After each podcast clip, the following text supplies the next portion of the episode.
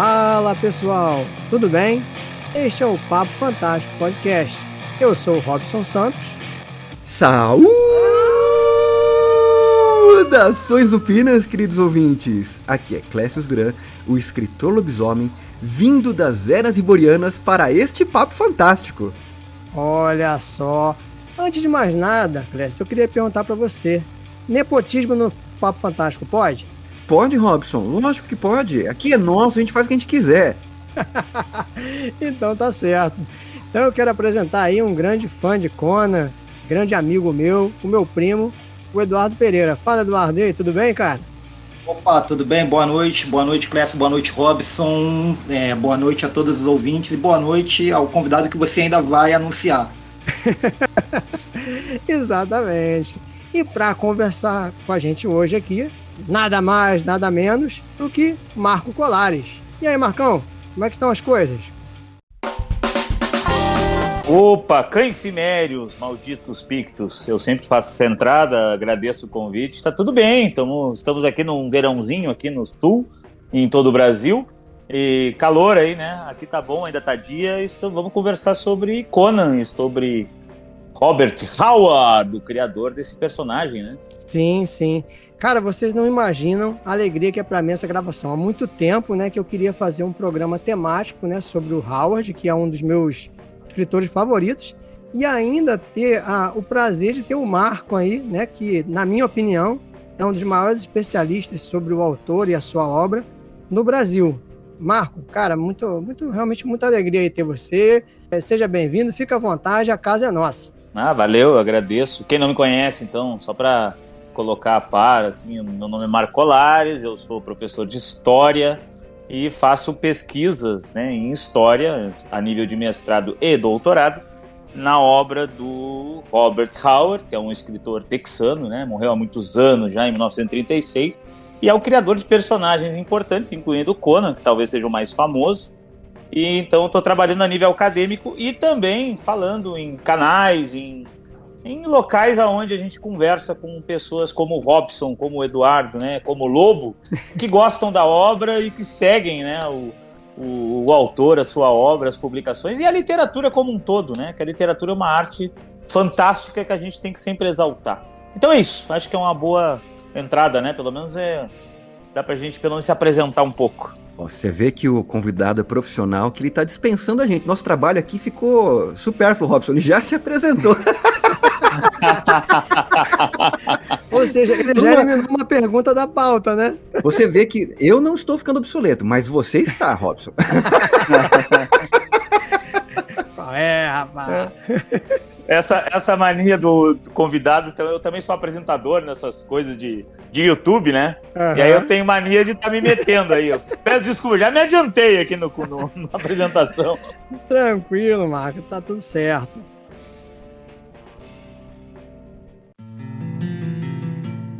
Marco, eu vou iniciar perguntando para você o seguinte: quando surgiu aí esse seu interesse pela obra do Howard e também o seu interesse pela escrita de ficção? Cara, é, pela obra do Howard, logicamente, começa todo o interesse com muito jovem é, conhecendo o personagem no cinema, né? Eu vi, como acho que muitos, muitas pessoas que eu conheço que conhecem o Conan da, da minha idade, por exemplo, eu já estou com 46 anos. Então, nessa faixa etária, conheceram pelo filme do Arnoldão lá, Sim. o Conan the Barbarian, de 1982. Na verdade, eu comecei pelo Conan the Destroyer, que é o segundo filme, Aí fui ver o primeiro, achei fantástico e comecei a, a, a procurar né, mais sobre o personagem. Naquela época não tinha internet, não tinha nada. Eu descobri que tinha revista em quadrinho nas bancas em algum momento, não me lembro agora que, que ano foi, uhum. e comecei a comprar né, lá na Marvel Comics. A, primeiro o, a Espada Selvagem e depois o formatinho, quando o Bárbaro, que tinha em formato de bizinho. E aí me interessei.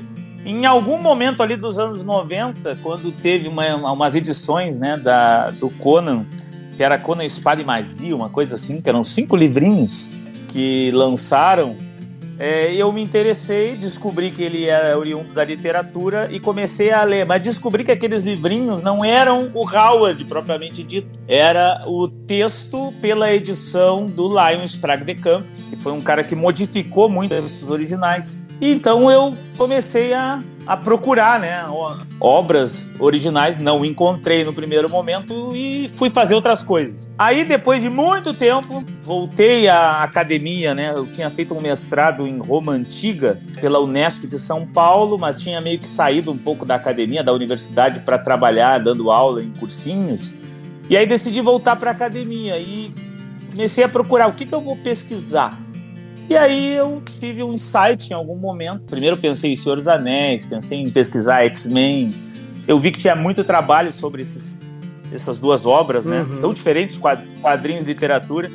E aí, em algum momento, deu um insight. Ah, já sei, vou dar uma. Vou voltar ao Conan, que eu gostava muito da era iboriana, porque as civilizações da era iboriana elas têm relações com civilizações do mundo antigo, que eu estudava isso. Certo. E aí, a partir desse, desse insight, eu achei aqueles dois livros brancos que tinha, acho que da General, eu acho, não me lembro agora. Opa, tenho eles aqui. E aí eu comprei, ali, opa, finalmente eu encontrei os originais do Howard. Eu tinha também outra obra que eu tinha, era o Pregos Vermelhos, que era uma é um livrinho antigo que foi publicado nos anos 90. Um velhinho, né? É, um bem fininho, assim, que é, que é papel jornal. Então uhum. eu comecei a ler o Howard e comecei a gostar cada vez mais e saiu o mestrado que virou livro. Que é o Civilização e Barbárie, né? É o Civilização Barbárie em Conan do Howard, que é um livro que está na segunda edição. Está é, tendo um bom, uma boa resposta, né? E aí tamo, estamos na segunda edição com ele. Pena que a segunda edição está esgotada em muito lugar. Eu, eu quero ver se eu lanço ele de novo. Vamos ver. Uhum. É, inclusive eu nem consegui comprar. Eu tenho o primeiro, né? Aí a minha ideia era até dar esse primeiro para alguém, né? Para algum conhecido e tal, porque eu ia adquirir a segunda edição. Mas aí já não consegui mais comprar. Acabou muito rápido, seu Marco. É, eu acho. A editora tá uma série de problemas com a editora, cara. Eu vou ter que tirar dessa editora para lançar de novo. Até peço desculpas por isso, mas assim, eu, eu não consigo contatar a minha própria editora. Então é uma coisa muito complicada que está acontecendo. Parece que eles estão num processo de recuperação judicial. Agora ficou famoso com as americanas, né? A americana tem um lance de recuperação judicial. Parece que a editora está nesse mesmo trâmite assim de desvio de grana, enfim. Claro, em menores proporções, logicamente, não é uma editora grande. E aí, então, eu não consigo contato com eles. Então, peço desculpas a todos que eu não estou conseguindo o livro para vender, né? Para repassar para quem quer o livro e tal. É, inclusive, eu acho que ele fez muita falta na campanha, né? Depois a gente pode até entrar mais nisso, né? Para não embolar muito no meio de campo, uhum. né? Mas, na minha opinião, ali. Só que aí, lógico, né? Eu já vi você, essa explicação ser dada com você, né? Você já falou aí também, né? Mas como fez falta ali, né, um daqueles pacotes, né, ter o seu primeiro livro, né, e uhum. o agora. Era, era o que eu queria fazer, né? Não consegui. É, são sempre os, os, prós e os contras de trabalhar como editora, né? Isso é, acontece mesmo. É, uma experiência que eu tô tendo, assim. Eu tô trabalhando com algumas editoras também como editor, né? E em outras atividades. E realmente, assim, tem alguns prós e alguns contras. É o que me levou até a a produzir esse livro atual independente, um pouco por isso, assim, ah, vou fazer do meu jeito, que aí eu assumo os erros, né, os defeitos e as qualidades, é tudo comigo. Então eu, eu meio que com editoras, às vezes eu, eu, eu tenho várias parcerias, né, editora, por exemplo, a Clock Tower, é uma editora que está nos apoiando muito, o, o editor da Clock Tower é fantástico, o Denilson, então é um cara show, assim, 100%. Gostaria que todos os editores fossem 10% do que é o Denilson em termos de ética, é, labor, é, sabe, honestidade, enfim, todos os atributos o cara tem. Então, parafraseando aí um, um podcast bem conhecido aí, Denilson é um amigo do programa, né, Cléber?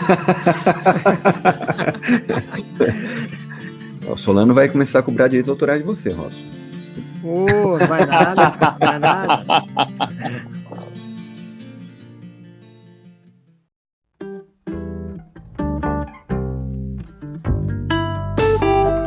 Clécio, alguma pergunta aí? Engatilhada? Eu não sei se você vai começar a falar a respeito da campanha em si, porque eu vi o Marcos falando a respeito da, dessa campanha em específico, num vídeo, né, quando a gente está falando hoje, né? Na semana que a gente está falando, ele participou de uma live no canal do Fantástico Cursos, do professor Alex, e eu fiquei muito interessado. Eu vou. Eu, eu tô correndo aqui com as coisas, eu não tive tempo hábil de fazer a minha adesão à campanha. Mas eu vou com certeza, porque eu gosto muito do Conan e a proposta do Marcos foi muito interessante.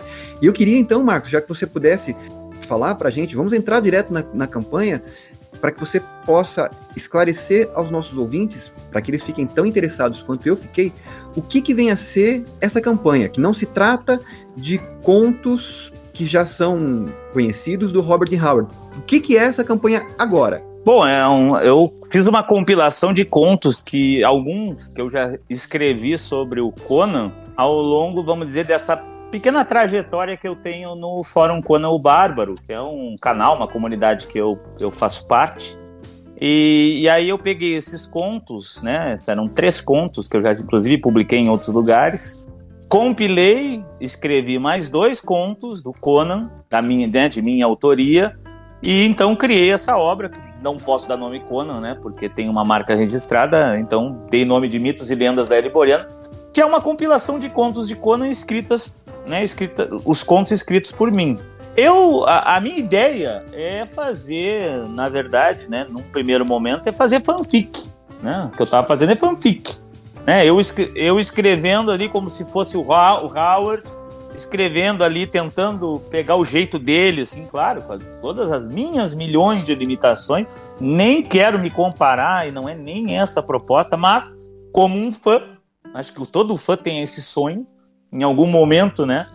Fã de alguma obra, assim, ah, vou tentar fazer aqui uma fanfic aqui. Como seria eu escrevendo, tentando chegar o mais próximo que eu puder desse autor? Uma homenagem, né? É, uma, muito uma homenagem, né? E como eu pesquiso o cara, né, a nível de doutorado atualmente, mestrado, doutorado, ou seja, eu estou pesquisando cartas do Howard, eu estou lendo todos os contos que eu posso do Howard, né? São muitos contos gêneros dos mais diversos, não é só a fantasia, né? A fantasia apenas um dos gêneros que ele trabalhou. E aí eu tô, vamos dizer, emergindo muito na maneira dele é, não pensar que nem é impossível, mas na maneira dele é, conceber a sua narrativa. Então essa imersão que eu estou fazendo me permite ter um pouco de segurança o que não significa que essa segurança vai, vai fazer uma criação boa, porque isso quem define é o leitor e a crítica, mas me permite ter uma segurança dizer, olha, eu acho que a linguagem howardiana está presente aqui nessa narrativa.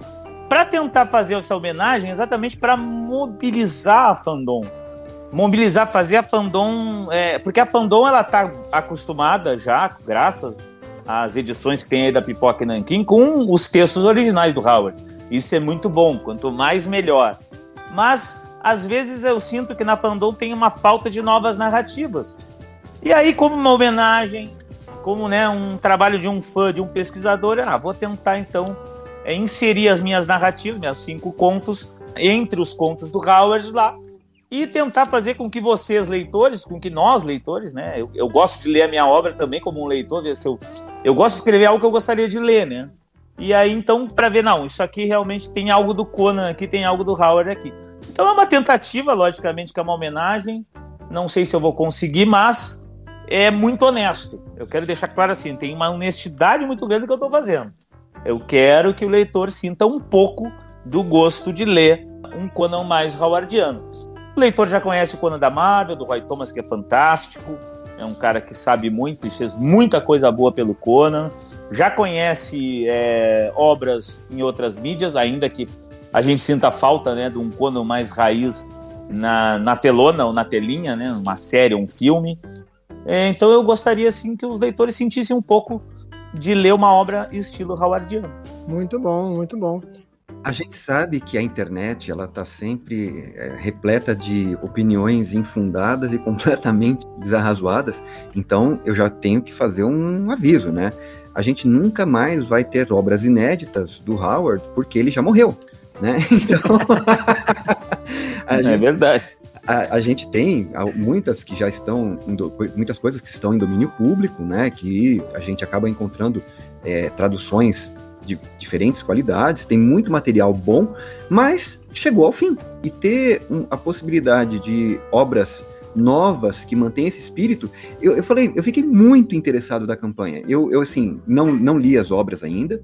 considerando o seu arca, arcabouço, né, a sua, você não é somente um escritor interessado, você é um leitor, você é um estudioso, então eu estou muito empolgado e ansioso para ver como esse material vai estar. Tá. E desde já dou os parabéns, acho a ideia excelente. Ah, eu agradeço, cara, eu agradeço muito. Sabe que essa coisa do, do Howard, né, já morreu, não tem mais obras inéditas nos anos 60, um editor, né, um escritor começou a se auto-intitular de colaborador póstumo do, do Howard. é, é, o famoso Lion, Lion Sprague de Camp. Pô, o que, que é um colaborador póstumo? O cara imagina os caras baixando lá o Howard num, num médium e ele ali conversando, não, eu vou fazer o Conan fazer isso e tal. Então, colaborador póstumo, eu acho que é isso, né? É, então, então, assim, é, é, é, tenso. Mas não, não, não, vou, não vão mais ter coisa de Howard, infelizmente não. Né? Olha, Marco, eu não sei se você chegou a ver nos comentários que eu, te, que eu fiz lá no, na live do professor, mas eu coloquei, né? Assim, acho que você deveria colocar, inclusive, psicografando Howard, né? Como um mote da campanha. Aí você atrai dois públicos: os fãs é. do Conan e do Howard e também os fãs do Espiritismo. Olha só, é, vamos ampliar é o mercado. É, vamos, vamos baixar, baixar o espírito aqui, psicografar, assim, fazer uma, um vídeo. Eu, eu escrevendo assim com a caneta, assim, como se fosse o Howard. Assim. Com aquele chapéuzinho, né? É, vou botar o chapéuzinho. e fica aquela coisa, quem que vai dizer que não é, né? é, porque, porque aí se alguém diz que não é, eu posso processar por estar tendo preconceituoso com a minha religião. Eu sou espírita.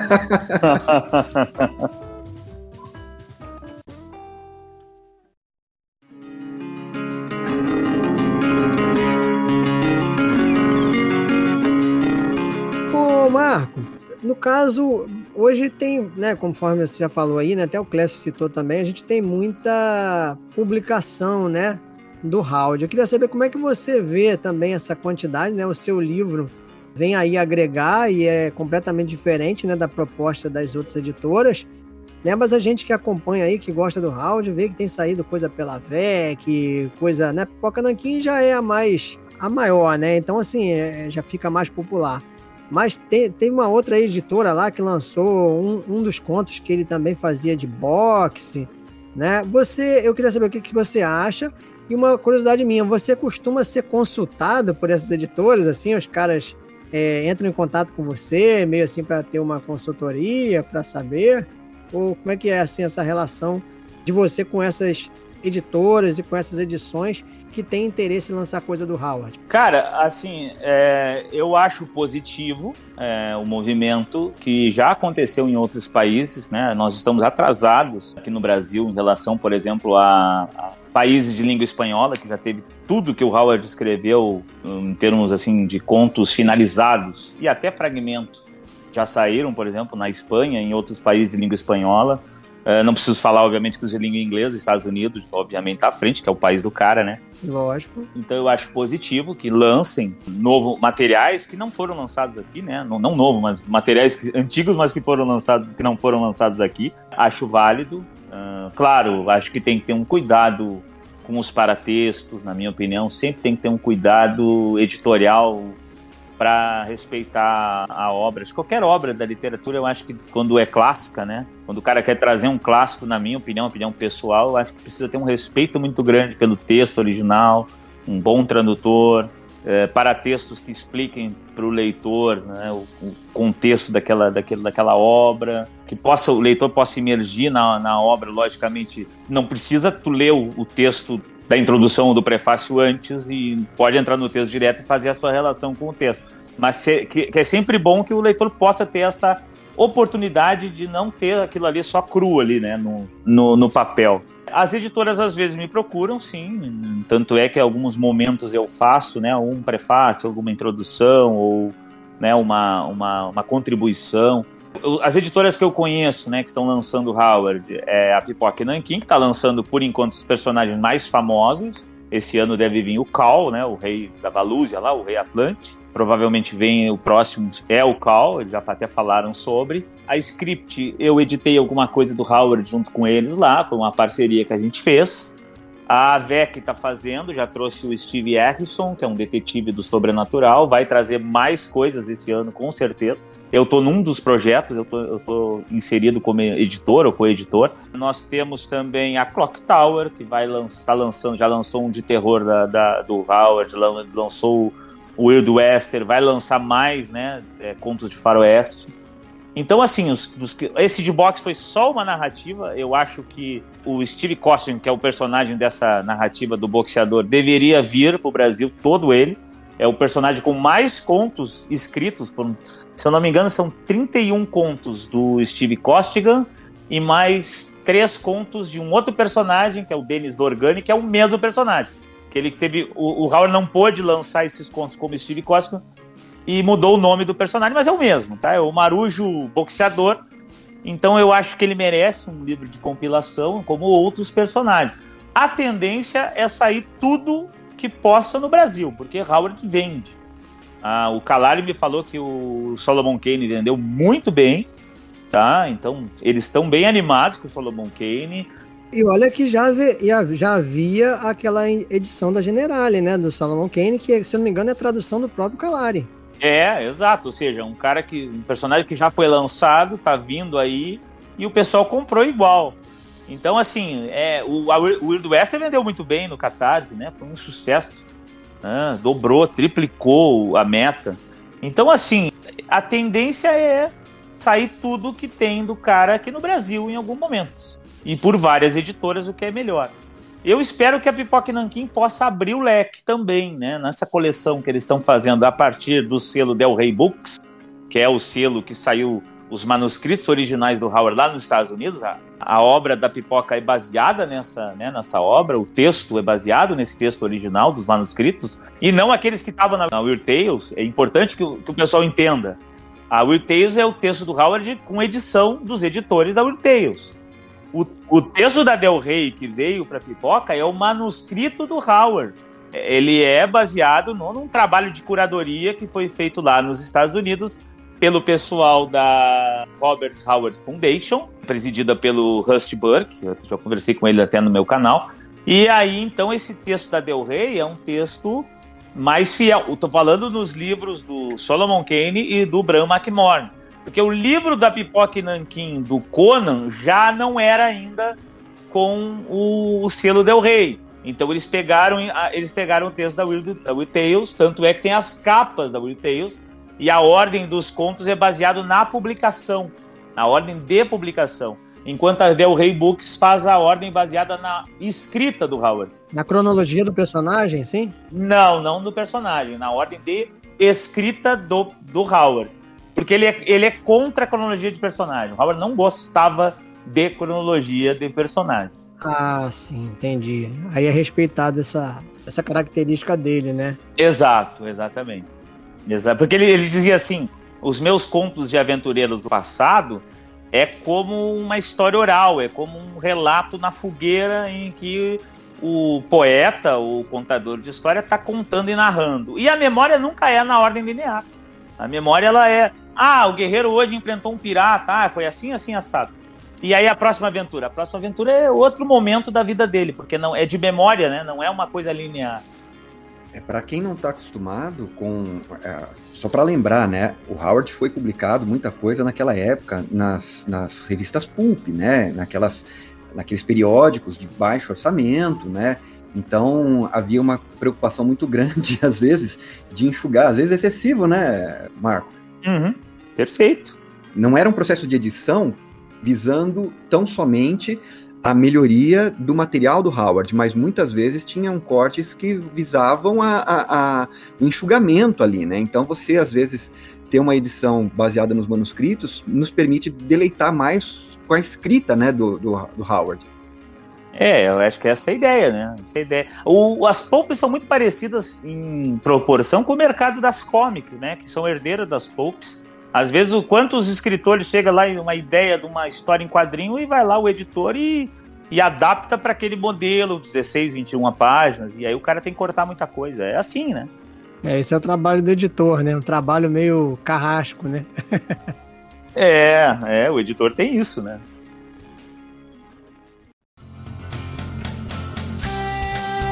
Mas manda aí, Eduardo, manda ver na sua pergunta. Você falou que vai fazer de HQ primeiro? É, primeiramente, eu gostaria de expressar minha admiração né, pelo, pelo Marcos, né, principalmente quando ele falou ali sobre o Império Romano, né, o é, mestrado, né, porque é, o, Império Romano, é, o Império Romano é, o período da antiguidade que mais me fascina. Então, tanto é que eu gosto muito do Bram McMorris, que se passa justamente naquele período, né? Então, gostaria de é, gostaria de externar aqui minha, minha admiração por isso. Vou falar um pouquinho aqui sobre quadrinhos, Marcos, pode ser? Claro, pode ser.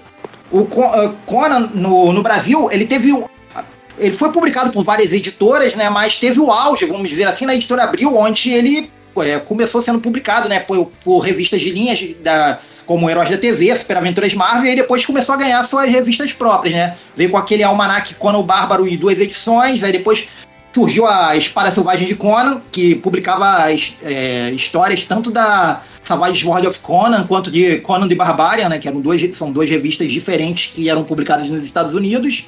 É, e aí depois surgiu a Conan Especial, uhum. é, Conan Rei, Conan Bárbaro em formatinho, que você citou também, e a, e a reedição da Espada Selvagem de Conan, isso até 2001, né, até o número 205 da Espada Selvagem de Conan, aí a Marvel perdeu os direitos do, do personagem, foi para Dark Horse, e aí a Mitos começou a publicar o personagem aqui em Conan o Bárbaro em fevereiro de 2002. Durante esse período em que a Panini assumiu o lugar, vamos dizer assim, entre aspas, da editora Abril, tentou se lançar é, a, a Red Sonja, né? Lançaram um segundo encontro dela com o Homem-Aranha e depois tentaram lançar uma revista de linha que saiu quatro edições, mas aí foi cancelada. Você acha que, ah, pelo menos no que se diz é, respeito ao Brasil, as pessoas é, as outras histórias, é, as outros personagens de Howard não conseguem é, sobreviver em revista em quadrinhos se não for lançado na própria revista do Conan? Você acha que não vende? Ou, ou será que alguma coisa relacionada ao marketing? Lembrando, é claro, que a Red Sonja dos quadrinhos não tem nada a ver com a, com a versão né, criada pelo Howard, que se passa em época diferente, é uma personagem diferente, né? Red Sonja de Rogatino, que não é da era iboriana, então muita gente que só acompanha a personagem pelos quadrinhos é, não, não, não sabe disso, não, não, tem, é, não, não tem a menor ideia de que é, ali é uma criação da Marvel, tanto é que a Dynamite, né, Dynamite, que publica as histórias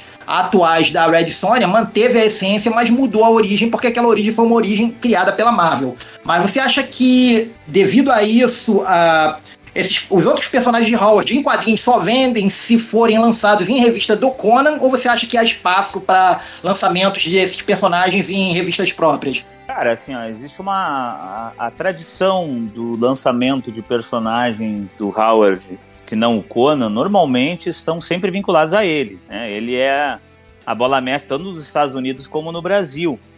Tanto é que algumas tentativas, por exemplo, de trazer novos outros personagens, mais recente, né? A própria Valéria, a própria Belit, com narrativas agora realmente bastante questionáveis, mas não vou entrar no mérito de juízo de valor sobre as narrativas, porque a tua pergunta não é essa, né?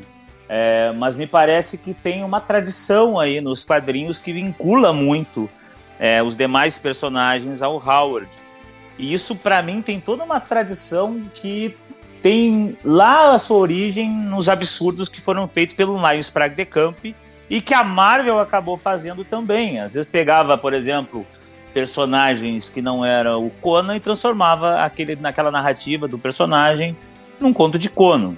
Né? Então acontecia muito, assim, muitos casos assim de, de, contos do Log Dub O'Brien, que é um outro personagem do Howard, né? e transformavam e tentavam sempre vincular de alguma maneira a Conan, quando não a a era do Conan, o caso da Sônia, que virou outra personagem, como tu falou, né? Foi sendo construída pelo Roy Thomas, pelo Estevam Maroto, enfim, na Marvel, e agora a Dynamite tem uma outra versão, né? E inclusive vai ser um problema isso, a gente tem um filme novo da Sony aí para para ser tá sendo feito, e aí a gente tem na, a dúvida se é o afinal é a Sônia da Marvel ou é a Sônia com a origem da Dynamite. Não, não sei, até agora não vi notícias sobre. Mas assim, eu acho que tem um problema que é não é só no Brasil. Acho que ele, ele acontece em outras partes do mundo também, inclusive nos Estados Unidos. O Brasil tem espaço para outras narrativas em quadrinhos, né, de personagens howardiano que não o Conan, eu acho que tem, inclusive porque aqui nós somos um mercado muito forte e está crescendo muito essa,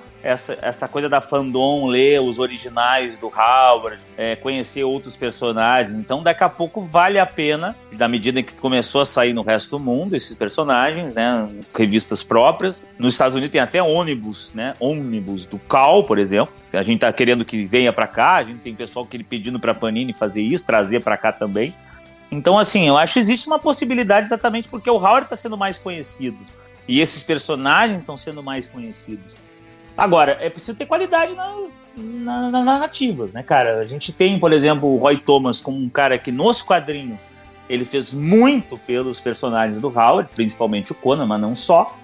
Também não adianta entregar para qualquer pessoa como se fosse uma, né, uma narrativa meio vamos vamos ganhar leitor para partir da, da né, do, do, saudosismo que as pessoas têm pelo Conan. É preciso ter gente boa trabalhando. Às vezes é o que falta também é isso, né? Então, às vezes eu vejo personagens aí sendo lançados, às vezes com narrativas aquém daquilo que poderia ser, não vai ter sucesso. É, em relação a, a, esse assunto, né, eu lembrei aqui que, assim, até recentemente eu vi, né, eu acho que já teve na época da editora Abril, assim, um, uns crossovers, né, no quadrinho, né, acho que era, acho que era uma Graphic Marvel, Guerreiros do Tempo, não sei se o Marco vai lembrar disso, que juntava o Cal, juntava o Conan, e acho que recentemente também saiu uma pela Panini também, que... Saiu a... Saiu pela Panini. Eu, eu lembro da, dessa classe, é uma nova pela Panini aí, que tem o Solomon Kane, tem o Cal, tem o Conan. Eles se juntam, né? Eu, assim, eu nunca, nunca li nem o material antigo, nem esse recente, então eu não posso estar tá falando, né? Ter um juízo aí, uma opinião. Né? Eu não sei se alguém, algum de vocês leu esse, esse material. Sim, sim. Na verdade, né, esses, esses encontros temporais normalmente eram coisas da Marvel, né? Tanto que esse mais recente também foi devido ao retorno do Conan para Marvel e inclusive teve aquele, aquele negócio da Marvel jogar o Conan no presente para fazer parte dos Vingadores e tudo mais. Conan e Wolverine, né? Que dupla, assim. que dupla sem noção. Conan Wolverine de Justiceiro, daqui a pouco. E Deadpool, né? É, Deadpool. Esse novo aí foi feito pelo Jim Zub, que estava fazendo o Conan da Marvel e agora vai estar tá na Titan. Né? Foi o Jim Zub que fez esse novo aí, se eu não me engano. Você chegou a ler alguma coisa desse, desse Vingadores Selvagens?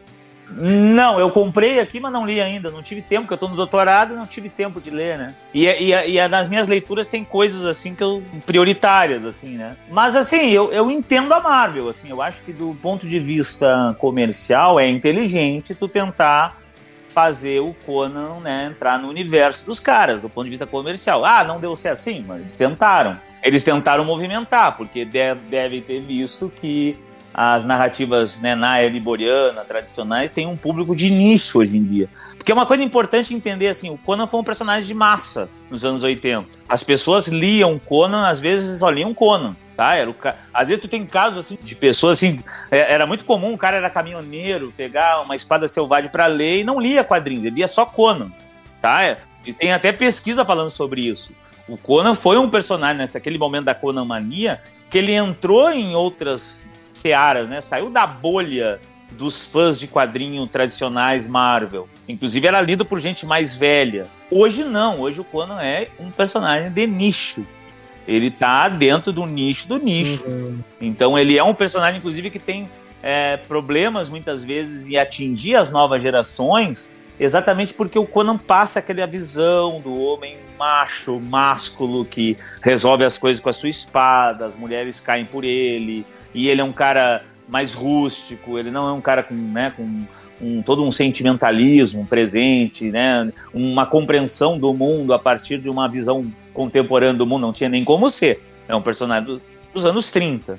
Então o Conan sofre, como outros tantos personagens, que têm essa visão de masculinidade mais clássica, mais física, mais tradicional, por parte também dessa, desses conceitos e preconceitos que essas novas gerações têm muitas vezes com esses personagens.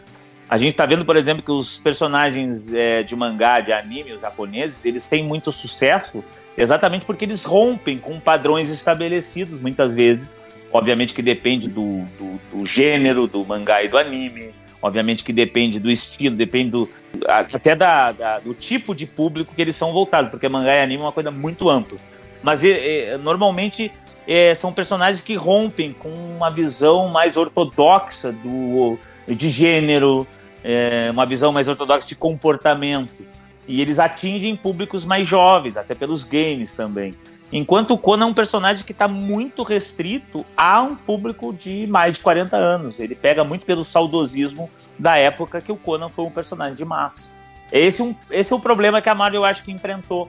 Ô, Marcos, eu costumo comparar o Conan a uma laranja, né? Nesse retorno dele à Marvel. Porque a Marvel, quando pegou o Conan de volta, né? Ele acabou lá o contrato com a Dark Horse e a Marvel pegou de volta, ela sabia que tinha um determinado prazo para explorar o personagem e que existia a possibilidade de não renovar esse contrato. Então o que, que ela fez? Ela espremeu o Conan ao máximo até a última gota de suco. Ela lançou é, lançou edições especiais da, da, republicando a Espada Selvagem de Conan em coleção de capa dura, cara pra caramba. É, lançou os ônibus, é, lançou é, o Conan no presente, nos Vingadores Selvagens, lançou, é, lançou uma minissérie lá de, de 2099 com Conan no futuro. Então ela explorou todas as possibilidades possíveis no curto período em que ela teve o personagem em mãos novamente. É uma, uma boa leitura, eu acho que tu tem razão. E para deixar isso ainda mais evidente, né, isso que tu fala, é, mais, é, mais evidente, assim, que eu concordo contigo, a gente tem que lembrar também que a Marvel, ela sabe que o Conan, em vários países, ele já não é mais um restrito à marca registrada pelo domínio público. Então, por exemplo, a Marvel sabia também que tem lançamento, por exemplo, de Conan é, Raiz na França, lá da Glenat, a Marvel sabe que tem um Conan na Itália que também não está pagando direitos. A Marvel sabe que é uma marca que está numa seara pelo mundo aí, que está sendo é, publicada sem pagamento de direito. Até a Blaze, lá nos Estados Unidos, publicou o Conan da Glenat. A Marvel fez um acordo com eles para que eles publicassem lá nos Estados Unidos o Conan da Glenat, que é um, que é um Conan que estava em litígio, inclusive, lá na França. Exatamente porque a Marvel sabe que não tem como segurar o Conan como uma marca restrita somente para eles. Eles vão concorrer com outras empresas que vão publicar pelo mundo sem pagar direitos autorais. Então, além disso, tem esse aspecto que eu acho que é importante na análise porque a Marvel largou o Conan também, né?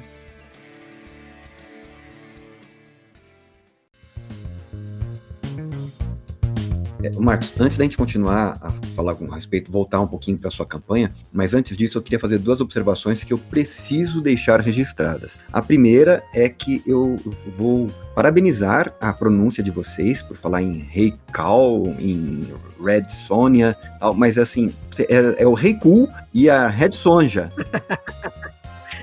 Senão eles vão achar que é outro personagem, né, Clécio? A gente, a gente que, é, que é mais, mais das antigas já conhecia de, dessa forma, né? Então, assim, é, é, é, é igual X-Men. É. Eu, eu, eu, sou, eu, sou da, eu sou da época que era X-Men também. Só que assim, ó, eu, eu tava falando rei culpa, tudo que é lado, né? Quando eu tava nas entrevistas lá, né? E aí eu conversei com um gringo e o gringo me corrigiu. Ele falou, calma. Então, é, a partir da correção do gringo, eu acho que eu fiquei meio com vergonha e comecei a falar rei cal. Mas rei cal é feio pra cacete. É Reiku! A cu fica pior. é, é mas pelo menos, pelo menos é honesto. É, Reiku. O interessante é que a Red Sonja, né, o original é com Y. É, é, o original é, é com Y. Depois é que o Roy Thomas botou um J lá, né? Você sabe a explicação do Roy Thomas por que, que ele pegou a Red Sonja?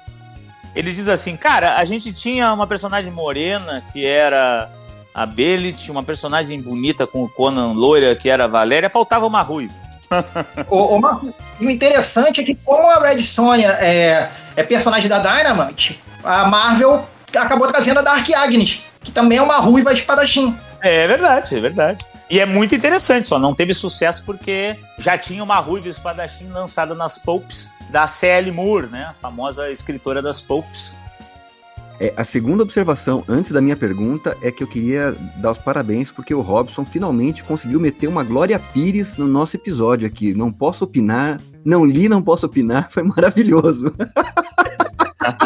eu tava mutado, mas eu ri tanto aqui na hora.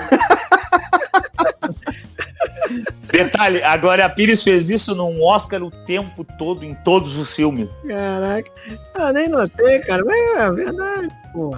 É ma maravilhoso. Você, meteu um, um, Glória Pires aqui forte, Ron. É. Mas voltando à minha questão, na verdade é uma questão, é mais um comentário.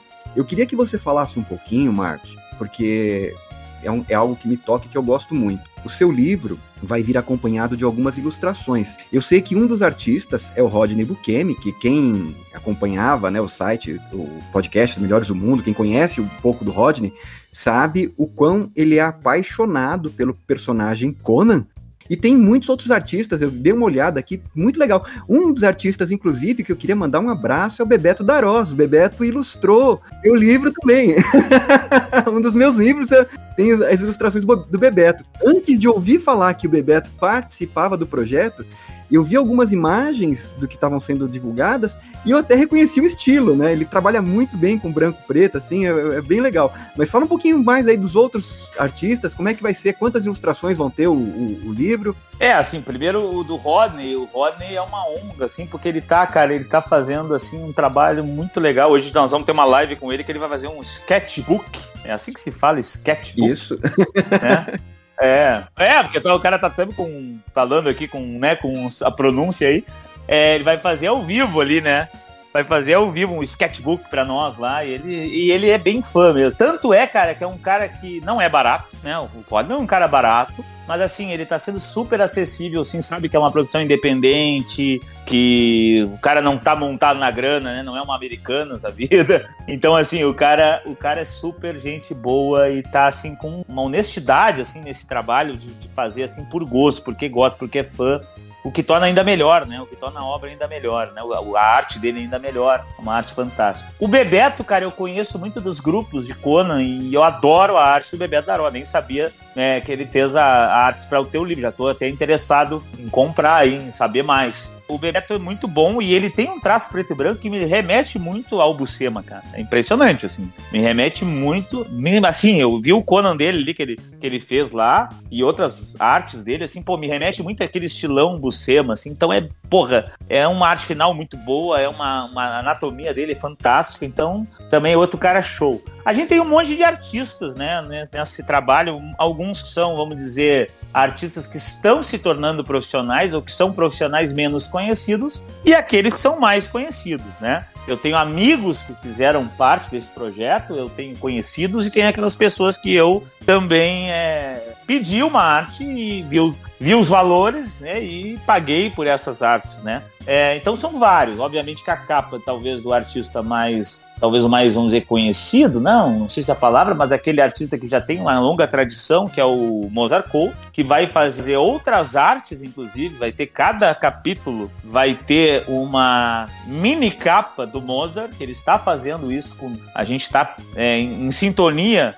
exatamente porque ele quer fazer um Conan mais howardiano e menos Marvel. Ele quer pegar o, o, as descrições assim que eu faço no livro baseadas no Howard. Então ele quer entender um pouco como é que é esse Conan howardiano. Ele tem muita visão do do Conan da Marvel, ele quer mudar um pouco essa visão que ele tem. É, a gente tem o Bebeto, que tu comentou, o Rodney Bukemi, que tu comentou, que é fantástico, e outros artistas que são artistas que são muito bons, assim, que estão é, aparecendo e que fizeram com muito amor, né, com muito, muita vontade. Então a gente tem ali, vou tentar lembrar alguns nomes, né, o mestre Caimã Moreira, que é um artista que faz é, obras muito clássicas, né? Um estilo bem estilo Alcala, assim, né? Ele gosta muito do Alfredo Alcala. A gente tem a Caroline Rocha, que é uma menina que está se destacando muito aí na arte, aí fazendo quadrinhos com seu personagem, né? O Bálsamo e o personagem naquele mundo que ela cria, que é um estilo bem jovial, bem novo, assim, uma coisa que tem um, um quê de mangá, mas não é totalmente mangá. A gente tem alguns artistas, são, por exemplo, a Gil Guimarães, que, que é uma arte muito linda que ela fez para mim.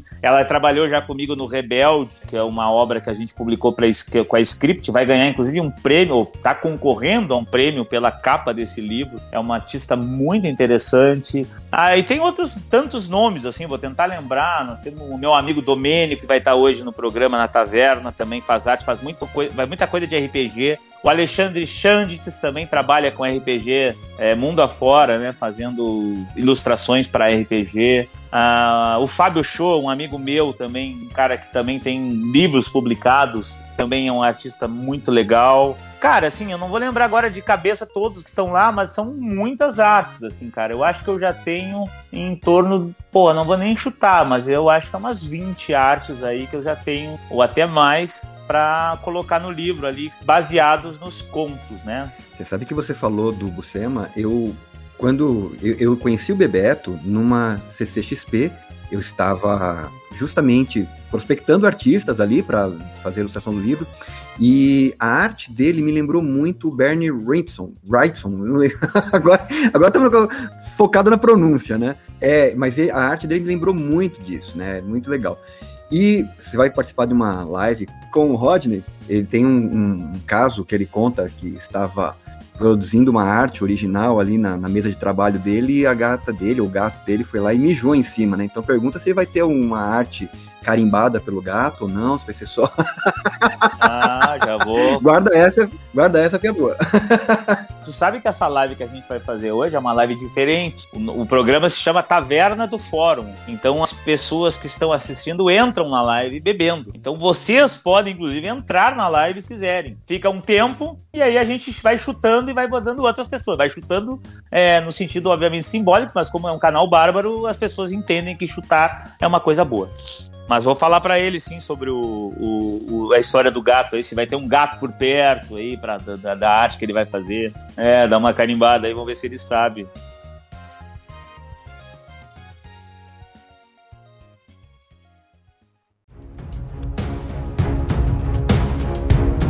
Queria fazer uma pergunta ao Marcos, que eu acho que ele é a pessoa indicada para me tirar essa dúvida, que eu já tenho há um tempão. Né? E como ele é o estudioso, é, estudioso da obra de Howard e tudo mais, talvez ele saiba me responder. Né? Aliás, com certeza vai saber. Eu, eu sempre tive uma dúvida em relação a, por exemplo, na, é, na época do Rei Cal, é, o melhor amigo dele era o Brilho Lanceiro, que era um picto. Né? É, o picto, os pictos naquela época era uma, era uma civilização. E aí houve cataclismo, aí na era iboriana havia os pictos que eram selvagens.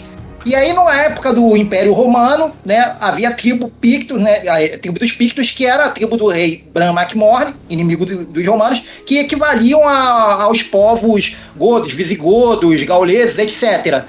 São os mesmos Pictos que foram evoluindo. Picto é igual barata, que assim, pode ter uma explosão nuclear que eles não morrem? Respondendo a pergunta, sim. O Howard se interessa pelos, pelos Pictos, é, uma leitura quando é muito jovem lá em New Orleans, que ele pega um livro de história sobre esse povo e começa a se interessar por esse povo, né? Começa a querer entender mais sobre esse povo. Ele começa também leitura também de ocultismo, né? Naquela época era muito comum o ocultismo, teosofia. Então ele começa a querer criar teorias sobre a origem da, dos homens, das, das, chamadas, entre aspas, tá? Ele usava o termo, vou usar aspas, as raças humanas, tá? E aí ele define em algum momento, inclusive, que a primeira raça é, hominídea, né? Mais evoluída ali, depois ali do, do Homo sapiens, é o Picto, né? Aí os Atlantes são depois e tal. Então, assim, ele, o Howard tem uma visão que as civilizações elas têm auge e decadência como um ciclo. Auge e decadência, auge e decadência. Os Pictos entraram nesse ciclo de auge e decadência. Então, os Pictos da era do Cal, lá da época do Brully, né, o assassino da lança, que é um ancestral do, do Bram McMorn, é, é o auge da civilização. Quando veio o cataclisma, esses mesmos Pictos, parte desses Pictos foram até o continente central, e lá eles evoluíram e voltaram à idade da, da, da, pedra. E entraram em conflitos com os descendentes dos Atlantes, que estavam por lá também, que viram depois os Cimérios. Esses pictos então passam pela Era Iboriana e no final da Era Iboriana criam um império, né? Um imperador chamado Gor vai se tornar um imperador bárbaro que vai tomar conta lá da, da, do império da Aquilônia, bem depois do, do, do, reinado do Conan, e vai então criar um império picto que, como tudo na, né, na visão do Howard entra em decadência, vai entrar em decadência, esse império picto, com o fim da Era Iboriana, vem o cataclisma, os pictos vão emergir novamente na história conhecida, e vão singrar ali aquelas regiões ali mediterrânicas até que eles migram para as ilhas britânicas. Lá nas ilhas britânicas, esses pictos começam a se misturar com uma, um grupo de homens mais simiescos, que o Howard chama né, dos homens das cavernas ruivos. E eles se misturam com esse povo e a raça então novamente entra num novo processo de degeneração, até que aparece o Bran McMorn para tentar levar esse grupo a novamente à época áurea é, dos Pictos da época do Rei Cal. O problema é que ele vai enfrentar o, o avanço do, de Roma e é uma guerra meio que perdida. Então, respondendo a tua pergunta, sim, os Pictos são os mesmos. Caramba! Agora, vou entrar num, num outro detalhe que é, é, é relacionado às mídias, né? Cinema e tudo mais. Primeiro nós tivemos, até você falou até um pouco a respeito, né? Eu até pensei, bom, daqui a pouco eu não vou ter nem o que dizer mais, que já, já entrou no meu assunto, mas beleza, vamos lá. Primeiro nós tivemos o, o Conan o Bárbaro, né? O filme lá que lançou o Schwarzenegger. Na época o Schwarzenegger era, bom, sejamos sinceros, péssimo ator, né? Ele não, não atuava muito bem naquele filme, mas é um clássico, né? Pelo menos na, na época, inclusive com uma trilha sonora maravilhosa. Depois tivemos a sequência, né? O Conan Destruidor. Aí tivemos o Guerreiro de Fogo, né? Que na verdade é o Red Sonja, que é a história da Sônia, né, baseado no. mais ou menos baseado no, na, na Marvel, e que dizem que, como não não, não deu para utilizar o Conan naquele filme por questão de pagar altos direitos autorais, inventaram o, o Lord Calidor, que era o Schwarzenegger, fazendo um papel idêntico ao do Conan. Uh, depois nós tivemos. Depois nós tivemos o Ray Cal, né, pelo Kevin Sorbo, o, o Hércules. Tivemos a série do Conan, que chegou a passar nas tardes da Globo. Tivemos a, aquela animação também, a animação é, esquecível, digamos assim. Tivemos o, tivemos o Solomon Kane e tivemos o Conan do Jason Momoa. E agora, como você bem lembrou, vamos ter aí a Red Sonja, né, o próximo filme da, da Red Sonja no, no cinema, que já está em produção e tudo mais, que eu até lamento desapontar, mas eu acredito que vai ser, vai ser baseado na, na personagem da Dynamite, por, até porque algumas pessoas escaladas para o elenco são, é, vão fazer personagens que são personagens atuais. E aí a minha pergunta é: o que, que você espera desse filme da Red Sonja, né? Apesar de não, não ser uma personagem baseada exatamente na personagem do Howard, né? Baseada na, na, nessa versão quadrinística, digamos assim.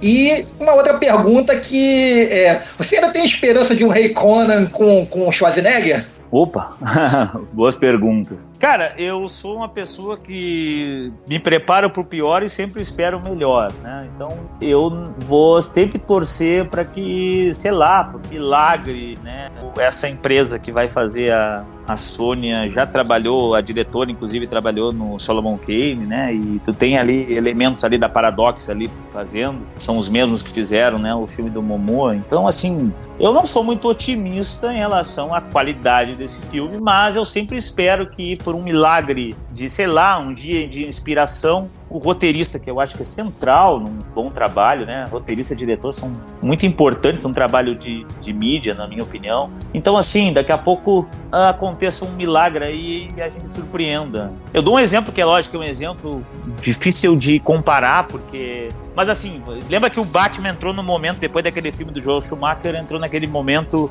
de que estava muito desacreditado no cinema, né? Então, quando veio o Begins, ninguém dava nada pelo Begins, né? O Batman lá do Nolan. E aí o Nolan surpreendeu. Então, claro que é outra situação, né? É outra empresa, é outro diretor, não dá para comparar no sentido de qualidade. Mas eu sempre espero um, esse milagre, assim, ser surpreendido por um bom filme. Mas eu não tô muito. É, eu tô, logicamente, como tu, assim. Sendo a Sônia da Dynamite e conhecendo as pessoas, um pouco das pessoas que estão fazendo, eu tenho esse temor que vai ser outra bomba. Mas eu torço para estar errado e para que me surpreenda, né? É, outra pergunta sobre o. Conan Rei. Cara, assim, o que, que eu vou dizer para vocês, assim, ó. Quando a, a Conan Properties, né, anunciou que teria a série do Conan na Netflix, e estavam, estão até com um showrunner já engatilhado, segundo eles, mas não dão o nome do showrunner. Uh, eles falaram que não tinha mais lugar para o senhor Arnold, né, que chamam, né, num projeto de Conan. Então, naquele momento, eu podia te responder: não tem mais como acontecer o Arnold participar em nada do Conan, porque a Properties bateu o pé.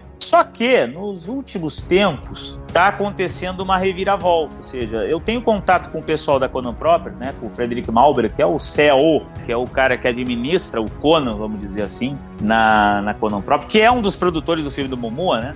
o Frederick Malberg, ele sempre me responde alguma coisa, né? Não muito não, não aprofunda muito. Afinal, eu sou só um brasileiro perguntando, enchendo o saco dele. Mas ele, foi, ele falou uma coisa que eu achei interessante. Que ele disse, na última vez que eu falei que vão ter novas, eh, uma novidade desse ano, agora em 2023, novidades que nós vamos gostar. E eu falei do Arnon, né? Eu falei assim, olha, cara, o Arnon é muito bem lembrado. A fandom gosta do Arnon, apesar de tudo. Apesar de não ser o Conan do Howard, apesar do, como tu falou, né? Não era um grande ator, não, nunca foi. Melhorou com o tempo, né? O inglês dele melhorou e tal. Apesar disso, eu pergunto, a fandom gosta muito do Arnon. A fandom pergunta muito sobre isso, exatamente isso que está perguntando. Não tem alguma coisa do Arnon, Conan Rey, ou uma participação do Arnon? E ele me respondeu de forma muito misteriosa algo. Quem gosta do Arnon pode ter uma boa surpresa. Algo nesse sentido. Então, assim, ou ele jogou verde para deixar a gente interessado e eu lançar isso na fandom para que a fandom fique mobilizada, porque eles fazem isso, né? É apenas uma uma jogada de marketing, ou daqui a pouco eles estão vendo que sem Arnold o Conan não rola pro Conan. Porque assim, a gente tem que considerar uma coisa interessante. O Tom Cruise voltou pro Top Gun fazendo um personagem Maverick raiz, tal e qual, e, e assim, sem nenhum tipo de modernização, o mínimo que seja, é o Maverick Raiz, pelo que me dizem. Eu não vi o filme, mas falam que é muito raiz o filme. E fez um puta sucesso. Daqui a pouco, daqui a pouco tem um efeito aí que o pessoal tá vendo que vale a pena trabalhar com saudosismo. A Cobra Kai é um exemplo. Cobra Kai, outro exemplo fantástico. Tem aí o, o Daniel San, tal e qual, como é. Claro, um pouquinho mais modernizado. Tá lá o John lá fazendo as loucuras dele. E, cara, e, tá, e pegou bem. Então, daqui a pouco, o velho Arnold faz uma ponta em alguma coisa. Eu torço pra que sim. Acho difícil ter um Conan Rey. Até porque o John Milius tinha lá uma, um roteiro lá pro terceiro filme, que seria um Conan Rey. E o John Milius está sequelado, né? Ele tá com um problema sério, porque ele teve uma isquemia grave e tal.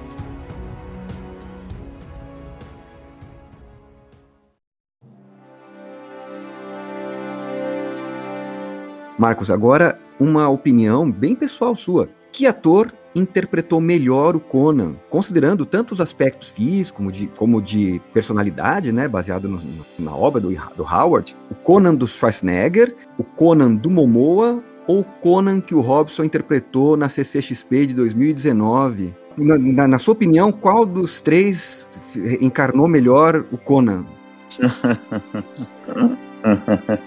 Ah, cara, assim, eu vejo. Eu tenho, uma, eu tenho um carinho pelo Arnold porque me fez gostar do personagem e ele não tem muito a ver com o Conan do Howard, realmente não. E como já falou, né, o Eduardo é, mal sabia atuar, tem mínimas falas, mas eu tenho esse carinho, assim, esse saudosismo pelo Arnold fazendo Conan, eu acho, né, que me remete à minha infância. O Momoa tem um porte físico mais parecido que um Conan Howardiano, o rosto também mais parecido, a pele bronzeada. Ele tem falas que ele tem ali naquele filme de 2011, que são falas do Howard, tiradas do Howard, que eles colocam na boca dele. E, então, assim, se eu fosse te respondendo, assim, bem objetivamente, eu acho que o Momoa é mais parecido com o Conan do Howard, mas eu acho que nenhum deles fez jus ao Conan original. Assim, eu acho que o Conan original, para te acertar esse Conan original, tem que ter uma noção muito precisa de que o Conan não é um imbecil sem camisa, tá? Ele não é um imbecil sem camisa. E ele, ele é um cara extremamente astuto, mas também é um cara que tem um carisma muito forte, assim, ele, ele, ele é, acaba sendo o centro das narrativas, muitas vezes exatamente porque é, a presença dele sempre é muito imponente. Acho que o Momoa, ele tem um problema muito sério, que é o roteiro muito ruim. Então, como o roteiro é muito ruim, é uma coisa muito genérica, não tem trilha sonora, não tem impacto nenhum, é um filme esquecível, o Momoa tem esse problema, tu acaba, as pessoas acabam olhando e né, e não conseguindo ter aquela relação de, de perceber o Conan nele, porque o roteiro é muito ruim. O Arnold, por sua vez, tem um roteiro que não é howardiano, que é uma outra coisa, mas é um filme com uma puta trilha sonora, é um filme que tem uma fotografia fantástica, é um filme que tem um ambiente iboriano muito forte. Mais épico, né? É, é mais épico. Ao, me ao mesmo tempo, tu vê aquela sujeira da Ereboriana, tu vê aquela visceralidade da Ereboriana naquele, naquele ambiente onde ele tá. Então, isso, isso dá pontos pro Arno. Apesar do Ar... Tem a Valéria, que é fantástica, Sandal Bergman matou a pau no filme. Então, assim, eles têm pontos altos e baixos, mas assim, mais próximo do Howard, do Conan do Howard, seria, na minha opinião, um pouco mais o Momoa. Mas é tão ruim aquele roteiro que nenhum deles faz jus ao Conan. Próximo Conan teremos Dwayne Johnson com peruca. Eu acho que você está dando essa opinião porque você não viu o Robson interpretando Conan. Mas assim, vou, vou deixar para fazer essa pergunta novamente o dia que você passar por essa experiência. Mas vamos, vamos lá. o, o, dia que eu tiver essa experiência, vamos dizer, de em algum momento, algum lugar, observar o Robson passando de tanga, de texugo, eu realmente poderia dar uma opinião mais, é, mais, mais qualificada sobre, afinal, existe um Conan e está nesse pequeno homem chamado Robson. Ou seja, uma visão do inferno, né?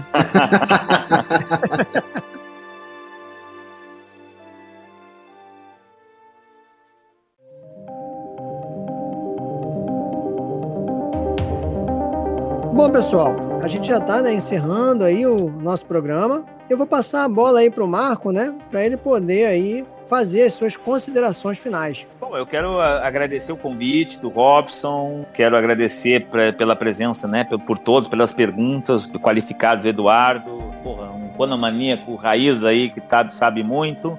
Parabéns aí pelas questões. O Lobo, eu tenho aqui como Lobo, eu vou deixar o Lobo, né? É, e também fez ótimos comentários e uma ironia mordaz, lupina, vamos dizer assim. E agradecer ao Robson e a todos vocês. E espero que quem não, né, ainda quem não financiou lá o, o livro Mitos e Lendas da Liboriana que está no Catar, já atingimos 100%. Espero que quem tenha né, curiosidade em conhecer um pouco desse trabalho e saber se realmente esse, esse maluco aí do Rio Grande do Sul conseguiu é, transpor um pouco para o papel o Conan Howardiano, nos apoia lá para ajudar a gente a ter metas estendidas e para que a gente possa é, lançar esse livro com mais qualidade, com, né, com talvez com algumas novidades aí na, na qualidade do gráfica, enfim. Então assim espero que quem ficou curioso leia e depois dê a sua opinião. A sua crítica, seja negativa ou positiva, vai agregar muito para mim se eu devo continuar brincando de Howard, né, entre aspas, ou não. Então eu espero que quem tem interesse e a grana e nos apoie lá no Catarse, tá lá, tem mais 18, 19 dias pra gente aí terminar a campanha. Agradeço. Agradeço a todos vocês. Parabéns pelo trabalho, pelo podcast, pela qualidade. E malditos pictos morram por querer enfrentar um cimério no seu habitat natural, que é as indomáveis florestas ancestrais que fizeram com que a barbárie se tornasse o ápice do gênero humano. Afinal, a civilização é apenas um verniz, ela é circunstancial. Bom, é, então vou pedir ao Eduardo também, né, é, nosso convidado, para que faça aí suas considerações finais. Se quiser deixar aí também a sua, as suas redes sociais, cara, fica à vontade. Gostaria de agradecer ao convite que, de participar aí do podcast, né? Eu sempre acompanho o Papo Fantástico já há muito tempo e poder participar foi uma grande honra, ainda mais em um tema né, relacionado a Robert Howard, né, relacionado a algo que eu gosto muito, então para mim foi muito bom poder estar participando. Agradeço a vocês, agradeço a todos os que estão ouvindo, Papo Fantástico, e quem sabe aí numa próxima oportunidade não sou chamado de novo, né? Aí já fazendo jabá aqui pro nepotismo.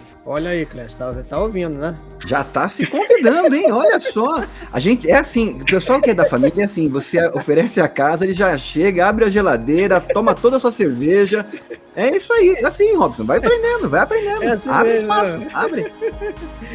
E você, Clécio?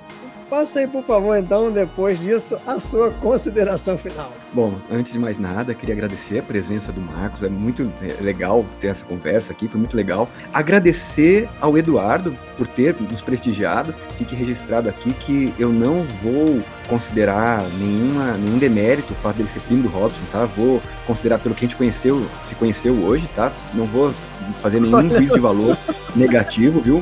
Pode ficar tranquilo. E...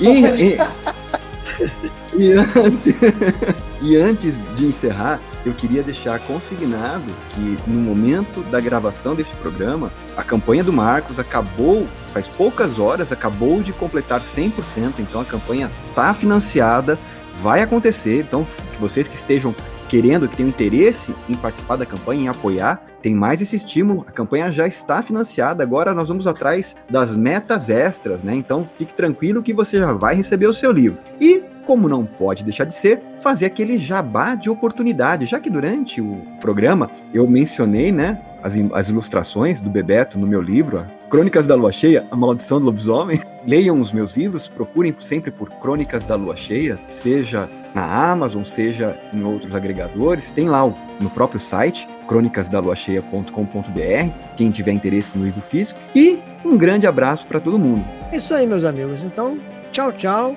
e até a próxima. Valeu! Tchau, galera. Tchau, pessoal. Um abraço. Tchau, galera.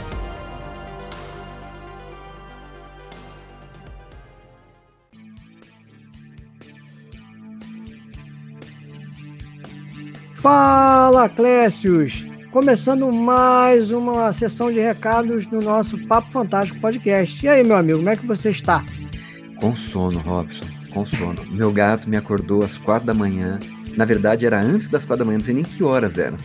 Não tive nem coragem de olhar o, o, o relógio aí. Entendi, melhor Mas, não olhar, né? Pra não. Não, não melhor não olhar. Não, deixa, deixa quieto. Tá certo. Então, para poder atualizar aí nossos ouvintes, né? Hoje, então, é 2 de fevereiro. Nós gravamos o nosso podcast aproximadamente uma semana, né? Com o Marco Colares. E ele está em campanha, né? Em seu projeto, né, né Clécio? Hoje, nós, a campanha ainda tem mais 10 dias. Nós temos uma apressada para colocar no ar para que os nossos ouvintes possam ajudar e contribuir. É, ainda que tardiamente, eu já fiz minha contribuição, já estou lá participando no Catarse, e hoje, quando eu fiz a minha contribuição, já tinha 117% batido da meta. Quem sabe a gente dobra a meta aí, hein? Isso, exatamente. E aproveitando, já que você não fez nenhum jabá durante a gravação, aproveite agora, Robson. Ainda que tardiamente, fabá também. Ah, sim, então. É, eu vou falar aí dos meus antigos projetos, né? Enquanto não tem nada novo, né? Que é o meu conto na, na revista Literatura Fantástica, revista PUP Nacional, volume 2, né? Do Jean Gabriel Álamo, tá? Nesse conto eu apresento, nesse, nessa revista eu apresento o conto Portas Abertas. Também tem o meu breve relato sobre uma aparição na Matriz, que está na, na coletânea Planeta Fantástico 2 da editora Metamorfose. E o mais antiguinho aí, de 2018, já, tá, já tem um bom tempo, minha primeira publicação, tenho muito orgulho dela, é na revista Diário Macabro, volume 4, o conto Emboscada, Senhor Clécius. Muito bom. Mas, Clécius, e as nossas redes sociais? Vamos ver se eu conseguir te pegar de surpresa. Bom, se você quiser mandar um recadinho para ti, Pode ser pelo Instagram, no instagram.com barra Fantástico Podcast, ou ainda pelo nosso e-mail, papofantásticopodcast.gmail.com. Chupa essa, Robson! Poxa, cara, não vou conseguir ainda, não vou conseguir. Você vai ver só. Vou fazer no começo do programa, vou criar estratégias aí só ainda. Porque, só porque durante a gravação eu errei o nome do meu livro, né? Você vê, agora tá de sacanagem, né? Não, as redes já tá, tá, tá gravado aqui. muito... Aí eu ia falar muito bom, mas não, né? Muito ruim, né, cara? O cara errar o nome do próprio livro é complicado. É, é esse negócio de ficar dormindo pouco afeta a, a, produtividade, o desempenho. É complicado, não é fácil, não. É complicado. Culpa do gato, né, Clécio? Nossa. Sempre. Olha, não queria faz, fazer essa, essa atribuição de culpa, mas não tem como desviar, não. Realmente a culpa é do gato. Então tá certo, seu Clécio. Acho que por hoje tá bom, né, Clécio? Nossa, tá. Deixa eu ir dormir um pouquinho, que eu tô arrebentado. Isso é complicado. Está precisando mesmo. Então, pessoal, é isso aí. Um grande abraço e até a próxima. Até a... Tchau, tchau. Até a próxima. Não deixem de fazer a contribuição no, no Catarse, hein? Isso aí. Why so serious? Let's put a smile on that face. Show de bola. Fala, pessoal. Tudo bem? Este é o só, só te interromper um pouquinho. Dá só uma, uma, um espacinho um pouquinho maior entre você terminar de falar e dar a sua entrada. Desculpa. é que você já entrou direto. Vai, vai, vai, vai lá. Pô, já, já Pra começou com. Ah, Já come- facilitar a quer edição, né? Você quer material pro erro de gravação, fala a Não, verdade. eu quero, eu quero facilitar a edição, mas vai, vai. Manda bala. Vamos lá então. Fala pessoal, tudo bem? Estamos te ouvindo. Você conseguiu entender minha pergunta? Ficou meio longa. Ent- Entendi, não, entendi. Eduardo, você está entre nós? Eu estou assim, como sou, como estou debutando, primeiro eu ouço, depois participo. Aham. É, ele tinha separado umas perguntas aí, vou até pedir para que ele faça aí. Era sobre quadrinho e sobre as mídias, né? No- em outras mídias, Howard de outras mídias. Ô, Eduardo, só para só pra deixar consignado, você vê que o seu primo não se preocupou em te ab- abrir a palavra, viu? Você viu que foi eu que coloquei você na, na conversa, hein? Olha lá, só para deixar no próximo almoço de família que esse assunto venha à tona. Não, o pior é que quando ele, quando ele falou ali que tinha vontade de comprar outra edição do livro e tal, ia dar outra. Eu fiquei esperando aqui, né? Mas ele não, não citou o nome, né? Estamos aqui para colocar o Robson na fogueira, desde sempre. É, só falando que isso que tá falando aí é uma calúnia, né? Porque eu mandei para ele aqui alguns minutos atrás, Alguns segundos atrás. falando com ele que ele poderia fazer a pergunta dele assim que eu deixasse uma deixa. Então você está sendo aí é, contando com inver, inverdades, Clécio. Você que é um rapaz do jurídico, Mas não estou imputando falsamente crime a ninguém. Não estou falando, não estou incorrendo em calúnia. poxa vida, a galera da área jurídica é complicado. Eu quero fazer uma proposta aqui, que é o seguinte: nós estamos num programa falando de Conan, né? Que são, é um bárbaro, acima de tudo. Eu, eu acho que está muito civilizada a briga, né? Estão falando em calúnia. Eu acho que gente, vamos propor, vamos Cordalhas. propor, é, vamos propor assim um encontro entre as partes. A gente coloca algumas espadas, armas, né, de armas brancas pelo chão, tipo do Stranger Things, sabe? Com, que fizeram com os monstros lá. Marco, eu já tenho minha, meu gládio. Assim, eu, eu abro mão de outra, de outra, de outra arma. Já tenho meu gládio.